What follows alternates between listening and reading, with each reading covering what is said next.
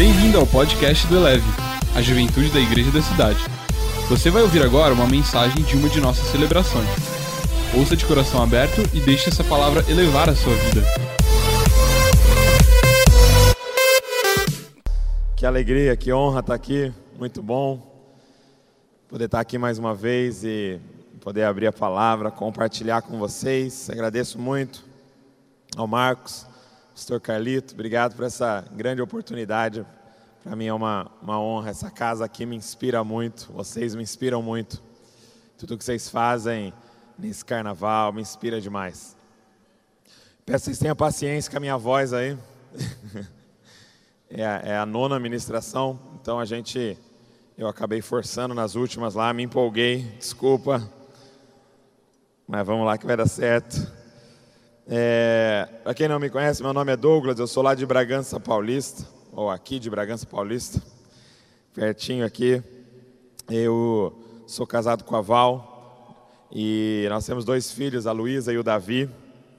A Val está aí, está lá longe. Glória a Deus. Quem tem sido abençoado aí pela vida da Val, os vídeos da Val? Glória a Deus. E eu, nós somos pais da Luísa e do Davi. Nós estamos morrendo de saudade. E, e a gente coordena essa mobilização chamada Dizascope. E é um trabalho online e também é uma igreja lá em Bragança Paulista, a família Dizascope. Tem sido muito legal se você estiver passando por perto lá numa terça-feira às oito da noite, você dá um pulo lá. Vai ser uma honra ter você lá. E Deus colocou uma palavra no meu coração. Abra sua Bíblia comigo em João, capítulo 20.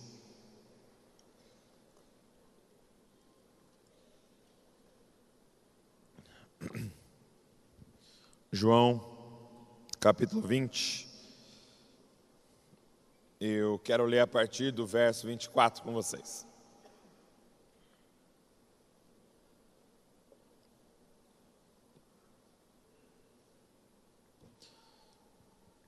Depois você nos segue lá nas redes sociais. Deus tem nos dado a oportunidade de pregar o Evangelho através das redes sociais. Quem aqui já viu um vídeo do Dizascope? Levanta a mão assim. Se alguém ao seu lado não levantou a mão, chama para aceitar Jesus, pelo amor de Deus aqui. Brincadeira. João capítulo 20, verso 24. Diz assim: Tomé, chamado Dídimo, um dos doze, não estava com eles quando Jesus apareceu. Então os outros discípulos lhe disseram: Vimos o Senhor. Ele, porém, lhe respondeu: Se eu não vir o sinal dos pregos nas mãos, e não puser o meu dedo no seu lado, de maneira nenhuma crerei. Oito dias depois, os discípulos estavam outra vez ali reunidos e Tomé estava entre eles. Estando as portas trancadas, Jesus chegou, colocou-se no meio deles e disse: Paz seja convosco. Depois disse a Tomé: Coloca aqui o teu dedo e vê as minhas mãos. Estende a tua mão e coloca no meu lado. Não sejas incrédulo, mas crente. Tomé lhe respondeu: Senhor meu e Deus meu. E Jesus lhe disse: Porque me viste, creste, bem-aventurado os que não viram e creram. Eu queria falar nessa manhã com vocês, nessa última manhã, sobre dúvida. Tomé é um símbolo de dúvida. Tomé é um símbolo de pessoas com dúvidas. E, e eu vejo, eu, eu, eu olho para vocês, e talvez o Brasil olha para vocês e vê vocês como a parcela madura da juventude brasileira. Aqueles que é, não estão conformados em simplesmente é, brincar de evangelho, mas realmente são apaixonados por Jesus e querem espalhar Cristo nessa nação. E, e quando a gente começa a, a ter essa vontade de pregar Jesus, de espalhar Jesus, nós começamos a abordar as pessoas e nós vamos encontrar pessoas frequentemente com dúvidas. A gente estava conversando ali dentro sobre uma geração, o que fazer com uma geração que está cheia de dúvidas, que está cheia de questionamentos. Nós não somos mais a geração da ditadura que é, concordava com tudo o que era dito para nós. Agora, nós estamos diante de uma geração cheia de dúvidas, cheia de questionamentos, cara. Só que eu confesso para vocês que, como líder de jovens, por muito tempo eu, eu errei, porque eu afastei as pessoas com dúvida. Imagina, você está lá pregando, expondo a palavra, aí você termina, desce do púlpito, vem um jovem e fala assim: Pastor, não concordo com o que você falou. Você fala: Que isso, endemoniado? Estou falando a palavra de Deus aqui. eu confesso que, de alguma forma, eu afastava as pessoas com dúvida, porque elas incomodam. Elas incomodam. Elas querem respostas, elas querem que você vá mais fundo. Só que quando eu olho para um texto como esse, eu sou extremamente confrontado por Jesus. Por quê? Porque a gente tem todos os nossos preconceitos com Tomé. O cara não creu. O cara não creu. Jesus estava falando que ia ressuscitar. E quando acontece, ele não crê. Os amigos dele, os discípulos, estão falando que, que viram Jesus e ele não acredita. Além ainda de ter faltado no culto que Jesus apareceu. Cuidado faltar no culto, viu? Vai que Jesus aparece naquele dia, você estava vendo fantástico. Está vendo os gols da rodada. E aí, a gente tem esse preconceito com Tomé porque ele duvidou. Só que o que, que me confronta nesse texto, como líder, é que diz assim: oito dias depois, Jesus volta para o meio deles entra na casa e diz: Paz seja convosco. Mas ele só tinha um objetivo e só queria alcançar uma pessoa: Tomé. Jesus ama as pessoas com dúvida. Entenda isso, cara. Jesus ama as pessoas com dúvida. E eu queria até mesmo fazer uma provocação para você aqui que é líder. As pessoas com dúvidas são as melhores. Porque a gente, como líder, Vou confessar, a gente gosta daqueles bonequinhos de posto, de, de, de, de caminhoneiro que fica assim, sabe? Está pregando e o cara está ali, ó. Você fala, gente, escovei o, do, o, o, dente hoje de manhã, aleluia, glória a Deus. Cara já começa a chorar, já. Não. A gente gosta. Mas tem uma galera no meio que está ali com aquele olhar assim, ó. Ele cruza o braço. Você fala um texto, ele vai olhar. Você fala um termo, ele olha no Google. Esses são os melhores, cara. Por quê? Porque esses serão os futuros líderes, se a gente souber trabalhar com eles. Porque só lidera uma multidão quem não está seguindo uma multidão. Só lidera uma multidão, cara, quem não está balançando a cabeça para tudo que a multidão está balançando a cabeça. Esses caras vão se tornar os líderes, porque esses são os caras que pensam.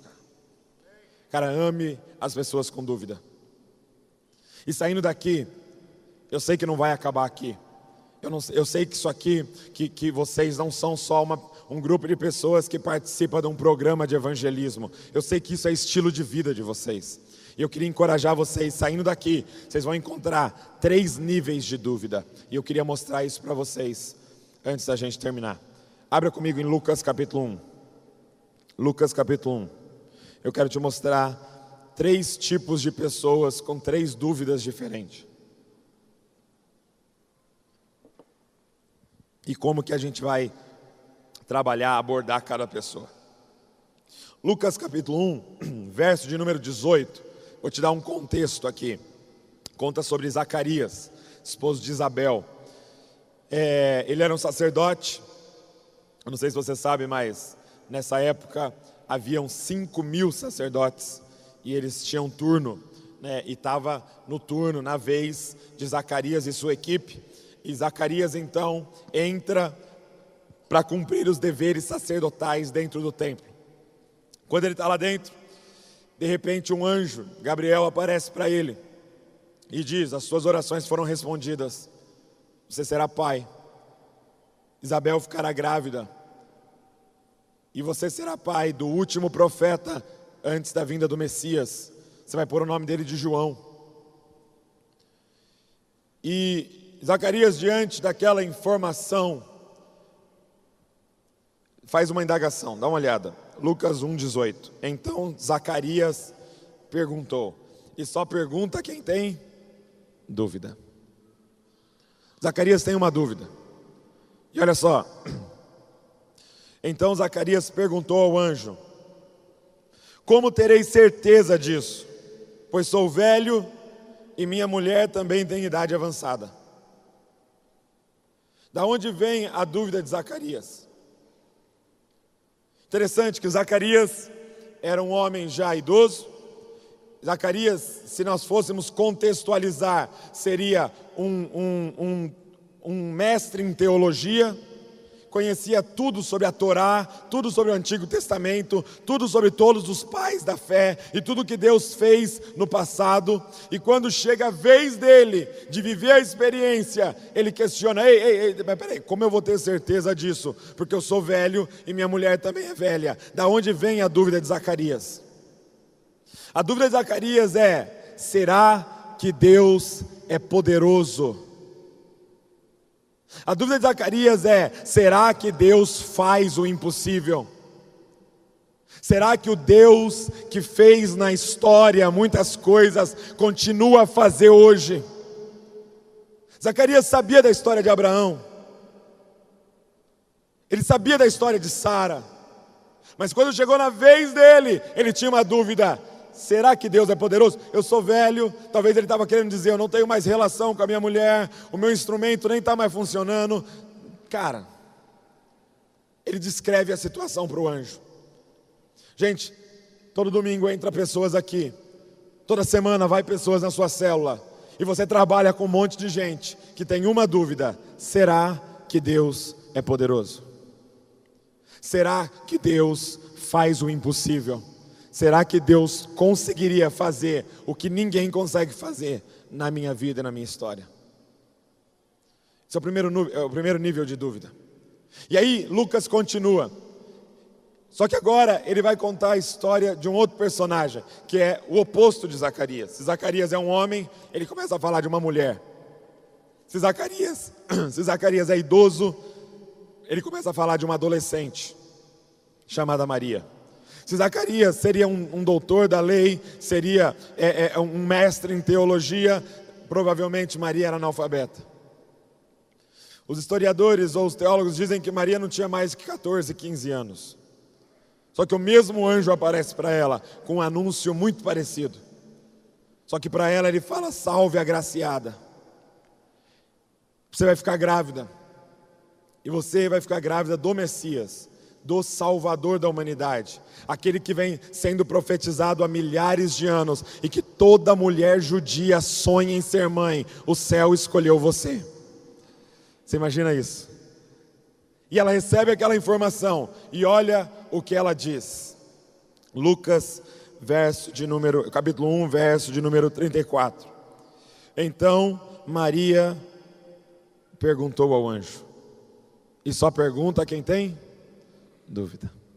Ela também fica em dúvida. E olha o que ela perguntou para o anjo: Como isso poderá acontecer? Se não o conheço. se não conheço, parece aqueles adolescentes, né? Eu não conheço. Como isso poderá acontecer se não conheço na intimidade homem algum? Cara, é praticamente a mesma resposta, é lógico que a situação dela é outra. Né? Ela, ela não está falando que ela é idosa, ela está falando que ela é virgem. Então ela, tá, ela diz: Como isso pode acontecer? Zacarias, como eu posso ter certeza disso? Eu não conheço nenhum homem na intimidade. Maria está com dúvida, cara. E apesar de parecer muito as duas dúvidas, elas têm origem diferente.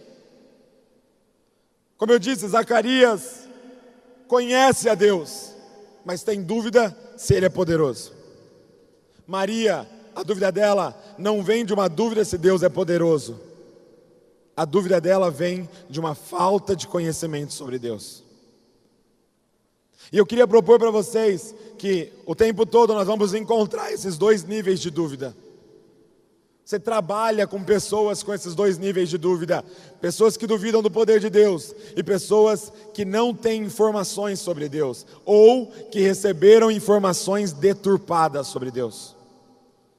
E é interessante que nos dois casos, o anjo, apesar de ser o mesmo e apesar de ser dúvida, ele age de forma diferente. Com Zacarias, quando ele diz: Como terei certeza disso? Já sou velho, minha mulher é velha. O que, que o anjo faz?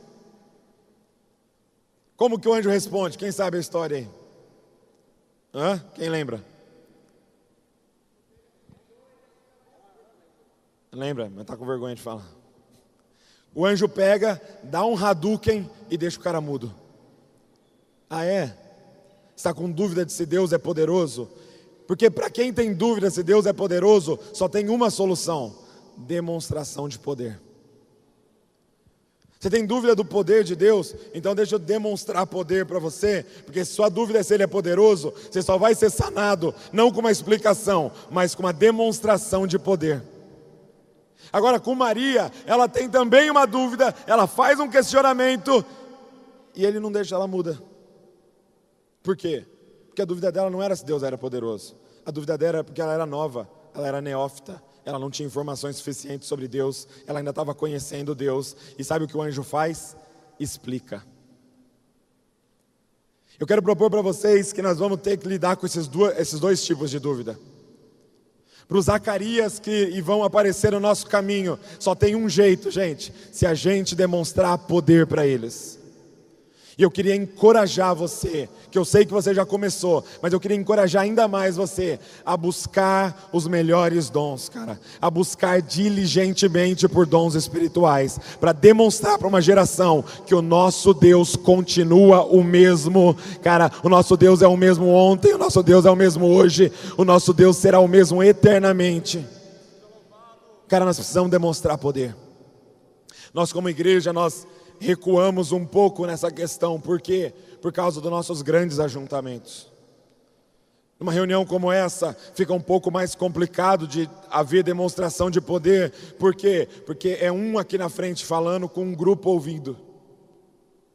Mas nós vamos ter que criar soluções, como por exemplo os pequenos grupos nas casas, criar soluções aonde o corpo de Cristo possa manifestar poder onde a gente possa usar os dons espirituais e mostrar para as pessoas que entram por essas portas, que entram na sua casa, que cruzam o seu caminho, que Deus é poderoso e continua fazendo coisas impossíveis, cara.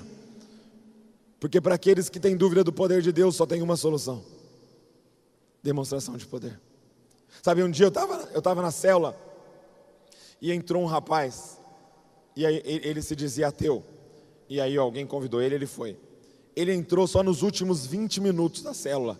E eu estava terminando ali de discutir com eles a palavra. E ele começou a tirar sarro. Sabe quando você fala uma coisa, ah, Jesus não sei o que, ele fazia assim, ó. E começou a atrapalhar, cara, atrapalhar a reunião, a célula, pouca gente. Só que a gente tem uma coisa no final. No final a gente sempre ora pelas visitas. E está todo mundo combinado que parece uma oração simples, mas a gente dá palavra de conhecimento para o cara no final. Então a gente colocou o menino no meio, pode orar por você? Aí ele zombou, pode, eu acho que eu vou cair, mas pode, não sei o quê.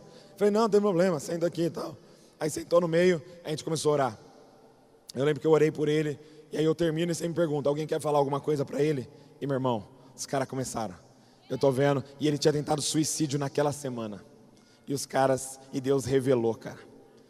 O cara ficou em choque. Gente, presta atenção. Em 20 minutos, o cara entrou ateu. Depois de 20 minutos, ele estava de joelho na sala falando: Eu preciso aceitar Jesus, cara. Por quê? Demonstração de poder. Demonstração de poder. Ele não estava buscando uma explicação lógica. Ele precisava de uma demonstração, um sinal do poder de Deus. Cara. Eu lembro que eu comecei a incentivar muito a galera na célula em relação a isso, porque eu comecei a falar, gente, nós não temos que copiar Jesus só na santidade, mas também na demonstração de poder. Nós somos uma cópia de Jesus na sua pureza, mas somos uma cópia de Jesus na sua demonstração de poder. Não adianta a gente, a gente é, é, somente não entristecer o Espírito Santo, diz de santidade, mas nós não podemos apagar o Espírito, manifestação de poder. E eu falando disso para eles, tal. Aí acabou a célula. Aí tem um menino, era o único que tinha carro na célula. Você sabe o que, que acontece quando você é o único que tem carro na célula, né? carona até a meia-noite e meia, rodando como um ônibus na cidade. Aí ele levando todo mundo. Aí deu meia-noite, ele terminou de levar todo mundo. Ele, ele precisava fazer umas ligações da questão do serviço dele e estava sem crédito. Aí ele foi na. No, em Bragança tem nada aberto. E aí ele lembrou que tinha um posto com uma lojinha de conveniência aberto. Aí ele foi lá. Chegou lá e falou assim: Cara, põe 30 reais de crédito para mim. Aí o, o, o, caixa falou assim: Cara, tá quebrada a maquineta. E o cara da assistência técnica veio, não teve conserto, vai ter que trocar, ele vai trazer outra. Então, infelizmente, eu não posso. Aí ele, cara, saiu triste, né? Saiu triste de dentro da, da lojinha e tal. Aí ele falou, quando ele chegou lá fora, ele pisou lá fora, ele falou: Não, peraí. Ele lembrou da mensagem. Né? Ele entrou, foi no caixa, falou: Posso orar por essa maquineta aí? Aí o caixa falou: Você está falando sério? Ele falou: Estou falando sério. Ele falou: Pode, né? Tipo, liberdade aqui, né? Aí ele, ele contando para mim, colocou a mão na maquineta. E eu fiquei imaginando o que, que ele orou também, né? Tipo, Deus, cura essa maquineta. Todo curto-circuito. Todo vírus. Amém. Ele orou. Aí ele. E aqui está a ousadia, né? Ele pegou o cartão e falou: põe 30 reais de crédito para mim. O cara do caixa falou: mano, eu tô falando sério, tá quebrada. Não tô brincando não é má vontade. Ele falou, mas eu orei, cara, pode colocar. Aí o cara pegou o cartão com aquela cara, sabe, tipo, isso que dá trabalhar de madrugada. Aparece esses caras aqui. Aí ele pegou, colocou o cartão. Deu pro cara com aquela cara, né? Ele digitou a senha e de repente passou o cartão dele, cara. Começou a sair o papelzinho azul assim, ó. Ele falou, cara, que o caixa olhou para ele com um olho desse tamanho, assim. Tipo um bruxo na minha loja, meu irmão. Aí ele falou assim que pegou o cartão. Ele pegou o cartão e o papelzinho assim e falou assim, cara, isso aí é Jesus, cara, eu só sou uma cópia dele. cara, a Bíblia diz: se creres em mim, fará obras iguais às minhas e ainda maiores fará. Jesus nunca curou uma maquininha da Cielo, meu irmão. existe uma geração, existe um grupo de pessoas com dúvida se o nosso Deus é poderoso e só tem um jeito de responder: com demonstração de poder. Sai daqui, cara, e que seu estilo de vida seja, cara, demonstrar poder. Coloca a mão nos enfermos, eles serão curados, gente. Gente, qual é o nosso maior medo em relação a orar por enfermo? Hã? Ele não ser curado. Eu te garanto uma coisa: ele não vai piorar. Nunca ninguém orou por uma dor de cabeça e a pessoa, ai, está doendo mais, está doendo. Nunca, cara. O máximo que pode acontecer é ele não ser curado. Agora, mesmo ele não sendo curado, duas coisas vão acontecer. Primeiro, essa pessoa vai se sentir extremamente amada por você. Porque você teve, você parou e invocou o seu Deus por causa de uma dor dela, ela vai falar, cara. Segundo, essa pessoa vai começar a ter uma noção de que você realmente crê naquilo que você prega, cara. Que você mesmo, não, ela não tendo sido curada, você acredita naquilo que você fica falando sobre a palavra de Deus, cara. Coloca a mão nos enfermos, gente. E não só nas saídas que a gente faz organizadas, mas na sua vida, cara. Por toda parte, cara. Coloca a mão nos enfermos, eles serão curados, porque os sinais seguirão aos que creem. Segundo, segundo nível de dúvida que nós vamos pegar, são pessoas que não têm informações sobre Deus.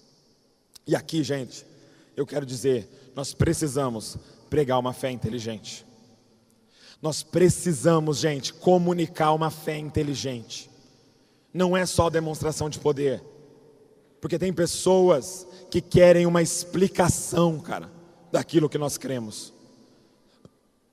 Sabe, a gente enfrenta um grande desafio, que é o seguinte: as pessoas estão aqui na igreja e muitas delas não entendem o Evangelho, mas dizem que creem, Só que quando você crê em algo que você não entende, isso não é fé, isso é fideísmo, isso é fanatismo, porque não tem nem lógica dentro de você e você crê.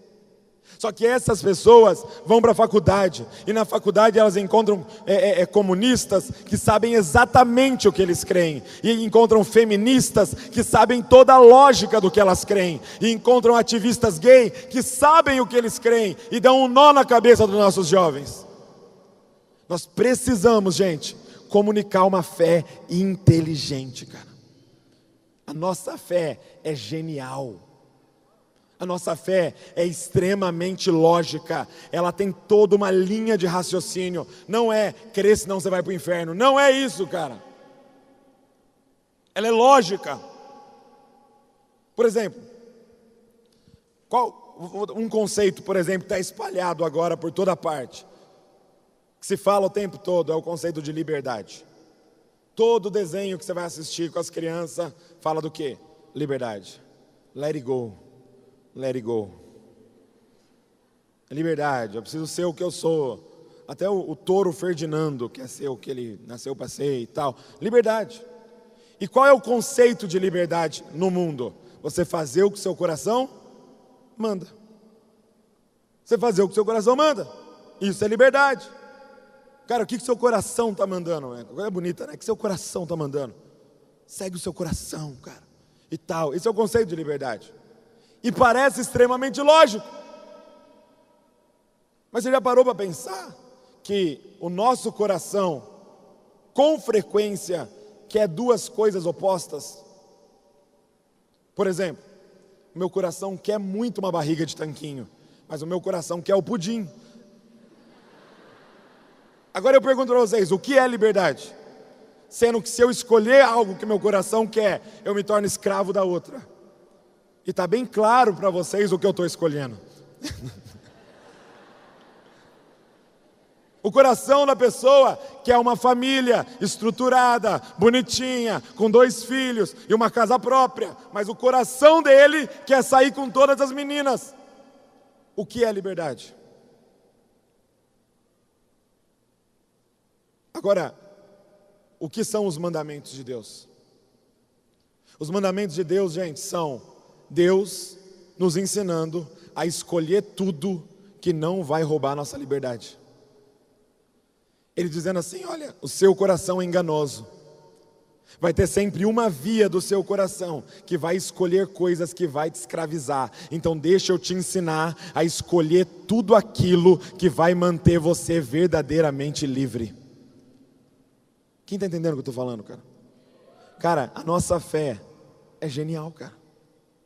A nossa fé é extremamente lógica e nós temos que aprender a comunicar a nossa fé. Por isso, eu queria fazer um apelo para você, que é o apelo do Dizascope o tempo todo. Cara, leia, leia, leia, leia, leia e leia. Vai no banheiro, lê. Entrou no ônibus, lê. Cara, ficou na sala de espera, leia. Antes de dormir, lê, lê, lê. Porque nós precisamos de uma geração que sabe comunicar sua própria fé, cara.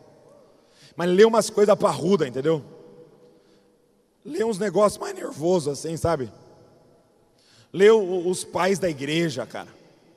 Sem medo. No começo vai doer a cabeça, mas você vai acostumar. Cara, você vai para o YouTube, ouve uns negócios bons lá, meu. Ouve um, sei lá, uns Paul Washer, ouve uns, uns John Piper lá. Aí dá uma mesclada com o Todd White, só para você não ficar muito. Sim, aí você vai para ir rua um pouco tal. Aí depois você volta de novo num D.A. Carson. Quem? O Bibotalk. Bibotalk é bom, a Bibotalk. Pois fala para ele que eu fiz uma, um merchan para ele aqui. É um podcast, tá? Bibotalk. Entendeu? Cara, estuda, cara leia, se dedica. Nós precisamos comunicar uma fé inteligente. Nós precisamos de mais gente, cara, no YouTube comunicando uma fé, cara. Nós precisamos de mais gente com blogs comunicando uma fé inteligente, mais pessoas no Facebook espalhando uma fé inteligente, cara. Nós precisamos de mais projetos, cara. Nós precisamos de mais movimentos sérios comunicando uma fé inteligente. Nós temos que espalhar, cara, na nossa nação uma fé inteligente, cara dentro das universidades, dentro das escolas, dos ambientes de trabalho, cara. Porque tem uma geração que tem muitas dúvidas por não saber quem o nosso Deus é. E tem ainda uma geração com muitas dúvidas por ter recebido uma informação deturpada de quem é Deus. Cabe a nós revelar quem Deus é, cara. Então não é somente demonstração de poder, é uma fé inteligente. E nós vamos comunicar. Agora tem um terceiro nível de dúvida para a gente encerrar. E esse terceiro nível de dúvida é Tomé. E é onde a gente leu em João 20. Tomé, ele não é como Zacarias, ele não tem dúvida do poder de Deus. Pelo contrário, ele passou três anos vendo um homem demonstrar poder de Deus. Poder de Deus não vai sanar a dúvida de Tomé. Tomé não tem dúvida por falta de conhecimento sobre Deus. Ele passou três anos no seminário mais intenso que já existiu. Ele ia dormir na casa do professor. irmão, os três anos que, de treinamento dos discípulos seria mais ou menos 30 anos nosso, porque era sete dias por semana e 24 horas por dia, cara. O, o, Jesus, durante três anos, revelou o Pai para esses caras. Não é teologia e uma fé inteligente que vai sanar a dúvida de Tomé. Da onde vem a dúvida de Tomé, cara? E eu ouso dizer para vocês que é um dos maiores grupos que a gente vai encontrar. Eu ouso dizer para vocês que vocês cruzam por Tomé diariamente, diariamente, cara. E nós precisamos cuidar desses caras. Nós precisamos sanar a dúvida desses caras. Quem é Tomé? Da onde vem a dúvida dele?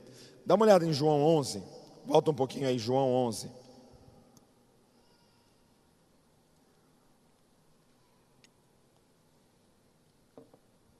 João capítulo 11, verso de número 8. Só para você entender, os caras chegam para Jesus e falam: Jesus, seu amigo Lázaro está doente. Vai lá curar ele. Aí Jesus fala assim: Não, essa doença aí não é para morrer, não, não é para morte, não. É para a glória de Deus. Depois eu vou. Passa umas horas, o cara morre. E aí Jesus ainda espera mais um pouquinho para ficar fedido, entendeu? Deixa feder um pouco aí. E aí, de repente, ele chega para os discípulos e fala: Agora nós vamos lá.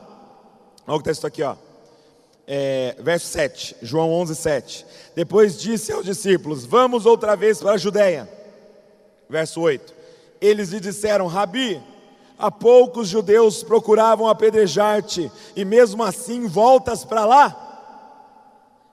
Os discípulos dando uma orientação para Jesus: Jesus, espera aí, os caras estavam tentando nos matar agora, eles lembram da nossa cara, tá fresco ainda, eles ainda estão com raiva ainda. A gente vai voltar para lá, eles vão matar nós. Eles vão apedrejar a gente, Rabi. Vamos ser prudentes aqui, vamos pensar. Lázaro está no céu, Rabi, fica tranquilo. E aí, olha o verso de número 16, que louco. Então, Tomé, chamado Dídimo, disse aos outros discípulos: Vamos nós também para morrer com ele. Cara, o único que se levanta no meio de todos é Tomé e diz: Eu acredito nesse cara, eu acredito nessa visão, eu acredito nessa missão e eu vou dar vida por esse negócio. Vamos, Rabi, se for necessário, hoje nós vamos morrer, mas nós vamos morrer lutando essa batalha pelo reino de Deus.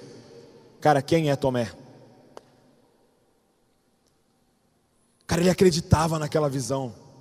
Ele acreditava naquela missão. Ele acreditava naquele homem, naquele líder. Quem é Tomé, cara?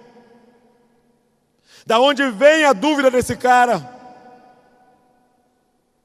E é uma multidão na nossa nação, gente. Nós somos uma nação cheia de Tomé, cara. Sabe da onde vem a dúvida de Tomé? De uma ferida, de uma decepção com a liderança dele. Sabe por quê? Porque ele estava disposto a morrer por aquela visão, mas o dono da visão morreu antes dele.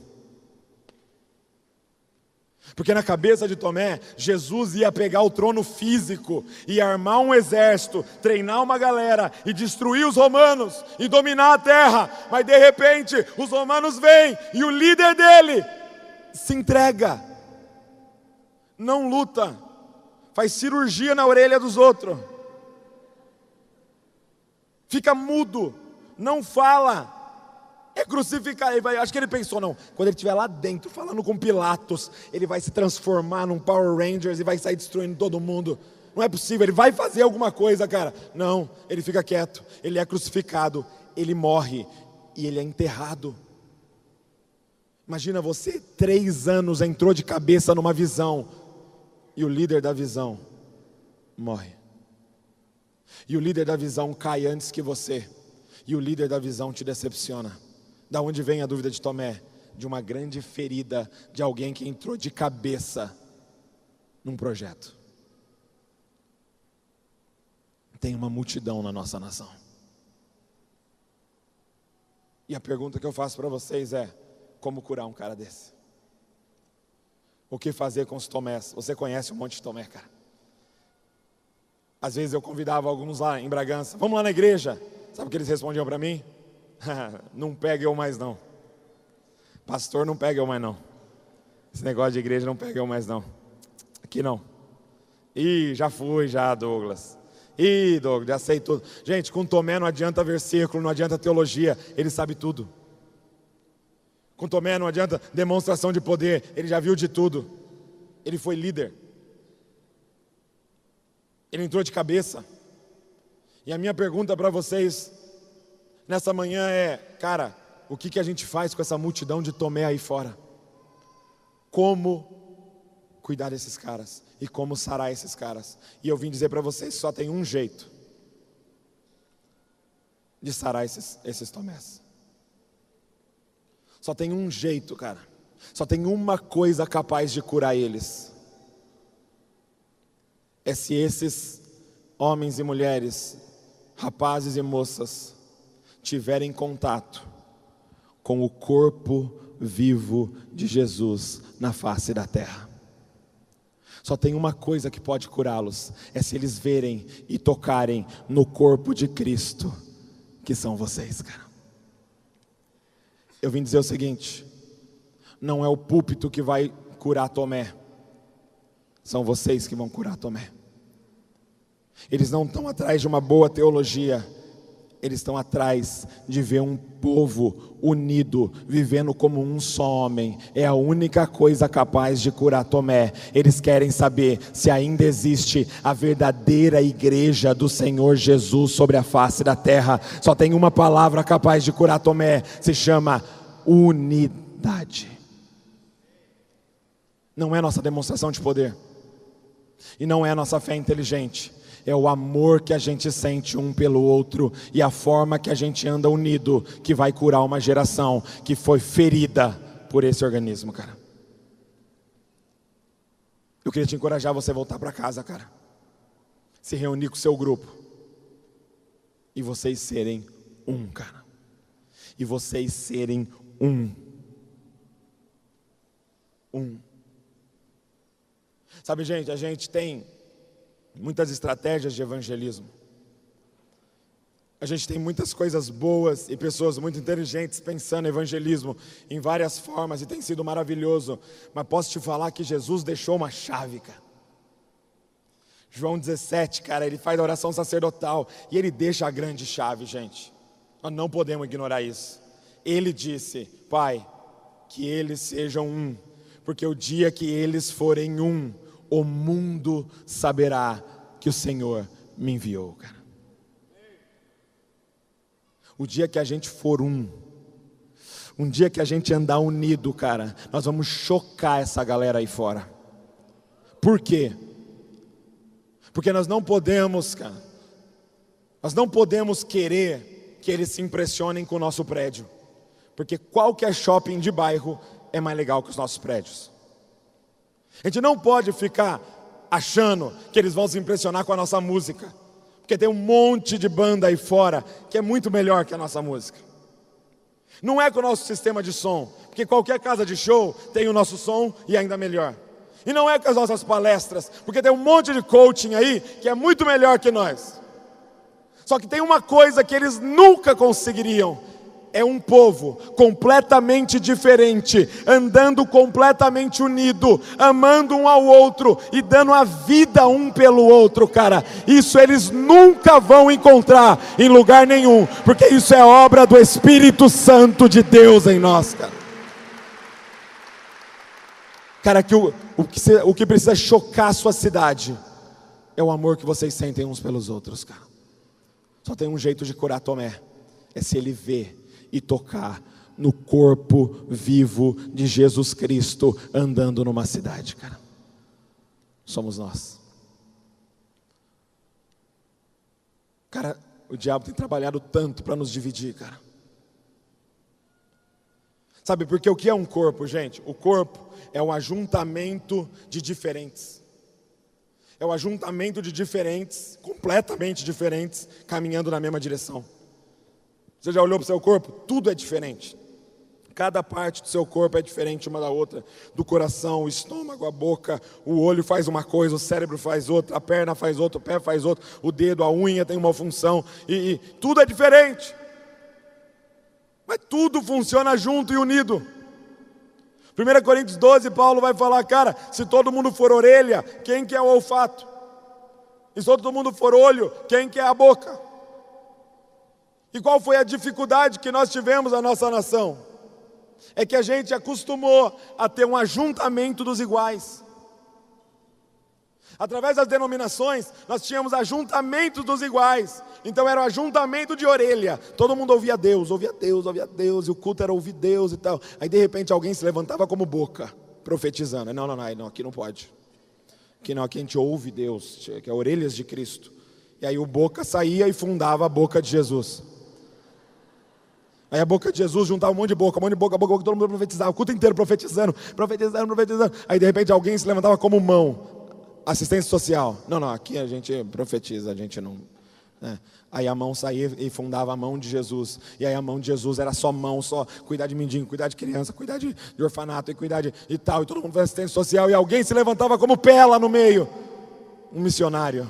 Ah, não, não, a gente não faz missão aqui. Por que a gente vai na África se a gente nem cuidou da nossa cidade ainda e tal, e não sei o quê? Só que aí o missionário saía e fundava os pés de Jesus, e, e era o ajuntamento de gente igual, e ninguém é corpo. Porque o que é um corpo? É todo mundo diferente, no mesmo lugar, se amando e caminhando na mesma direção, cara. Cara, o que é corpo? É eu respeitar o Cristo em você, cara. Eu respeitar o Cristo em você. Na verdade, a gente só é corpo se a gente for completamente diferente um do outro. Então eu tenho um apelo para fazer para você. Seja você. Para de querer ser os outros. Seja você. Por quê? Porque cada. Gente, você, você lembra da, da, da, Santa Ceia, do Partido do Pão, lembra? O que acontece na Santa Ceia? A gente pega o pão, que representa o corpo de Cristo e ele é partido, e é dado um pedacinho para cada um, para você olhar para o lado e ver, ele tem um pedaço do corpo, ela tem um pedaço do corpo, e ele tem um outro pedaço do corpo, e ele tem um outro pedaço do corpo, e eu tenho um pedaço do corpo, e só se a gente se unir que a gente revela o corpo. Você revela uma parte de quem Jesus é. Sabe por que isso é tão estranho? Porque você revela uma parte de quem Jesus é. Cada pessoa nesse auditório revela uma parte de quem Jesus é, cara. Não para, não seja outra pessoa, seja você. Porque se você for uma outra pessoa, a gente perde uma parte da revelação de Jesus Cristo, cara. Seja você. Ame ser você. Para de se comparar naquele Instagram, queria tanto ser fulano. Não, fulano é fulano. Você é você. E a gente precisa de você sendo você. Sabe, a gente fica muito nessa ideia de, cara, fulano é de Deus, fulano não é de Deus, fulano, outro fulano é de Deus. Por exemplo, vou beber água, né? Aí meu corpo, meu corpo vai beber água. Aí eu pego a, a xícara aqui, ó. E, e, é muito complexo, porque cada parte tem que fazer uma coisa. E aí eu bebo água, tal. Aí de repente, a mão e a boca começa a conversar. A mão e a boca vão entrar num diálogo. E aí, o que, que o cabeça tem falado para você ultimamente? Ah, o cabeça me mandou fechar. Eu, que estranho. O cabeça me mandou abrir.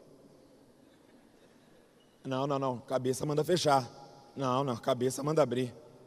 Você não está ouvindo cabeça, você não é de Deus. Não, não, você que não é de Deus, porque cabeça manda fe... Jesus manda fechar. Não, não, não, mas Jesus manda abrir. Meu irmão, tá todo mundo ouvindo cabeça. Só que vocês estão em partes diferentes daquilo que Deus está fazendo, cara.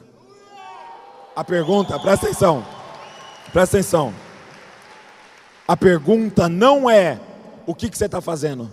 A pergunta é por que você está fazendo.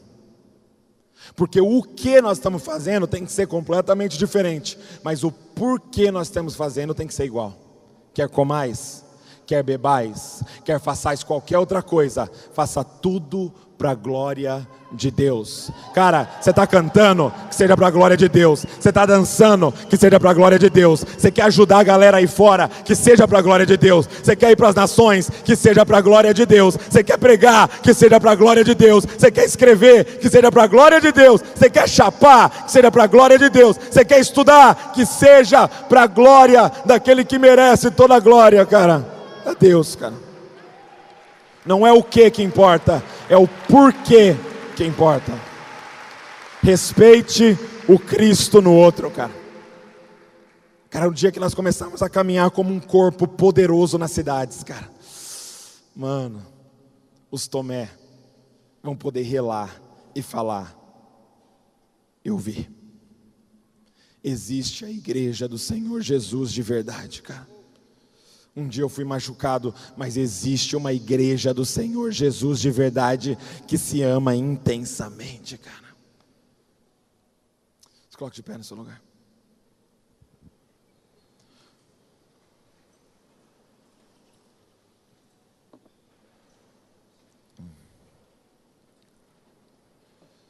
Eu queria fazer duas orações aqui, para dois grupos.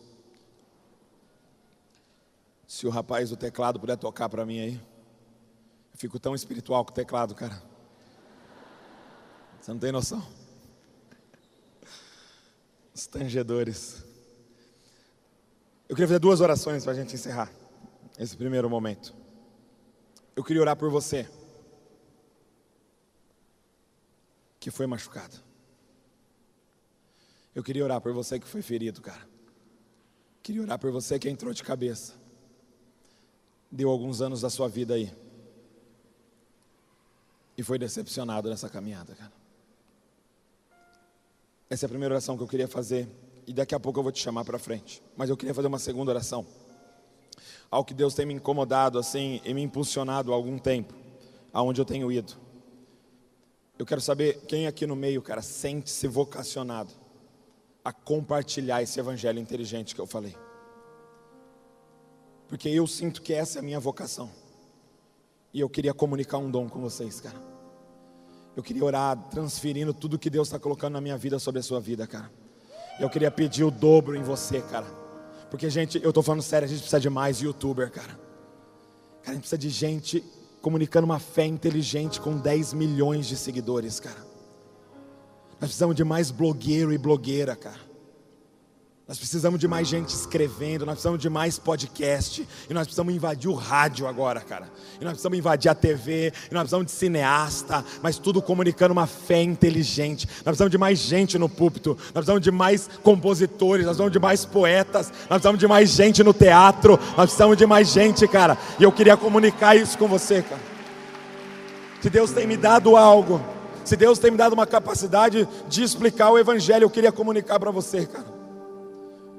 Então eu quero saber se você está ferido ou se você se sente vocacionado para isso. Eu queria que você saísse do seu lugar, viesse aqui na frente para a gente orar junto rapidinho. Para a gente poder fazer essa oração junto. Elevou sua vida? Compartilhe. Se você quer tomar uma decisão por Jesus, ser batizado, servir no Eleve ou saber algo mais, acesse elevesuavida.com ou envie um e-mail para juventude@elevesuavida.com. Que Deus te abençoe.